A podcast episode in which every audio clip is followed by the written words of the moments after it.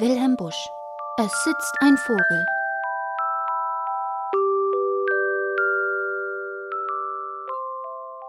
Es sitzt ein Vogel auf dem Leim. Er flattert sehr und kann nicht heim. Ein schwarzer Kate schleicht dazu, die Krallen scharf, die Augen blu.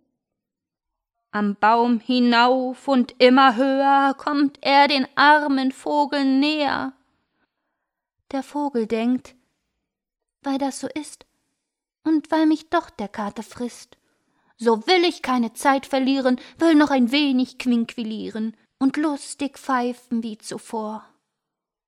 Der Vogel, scheint mir, hat Humor.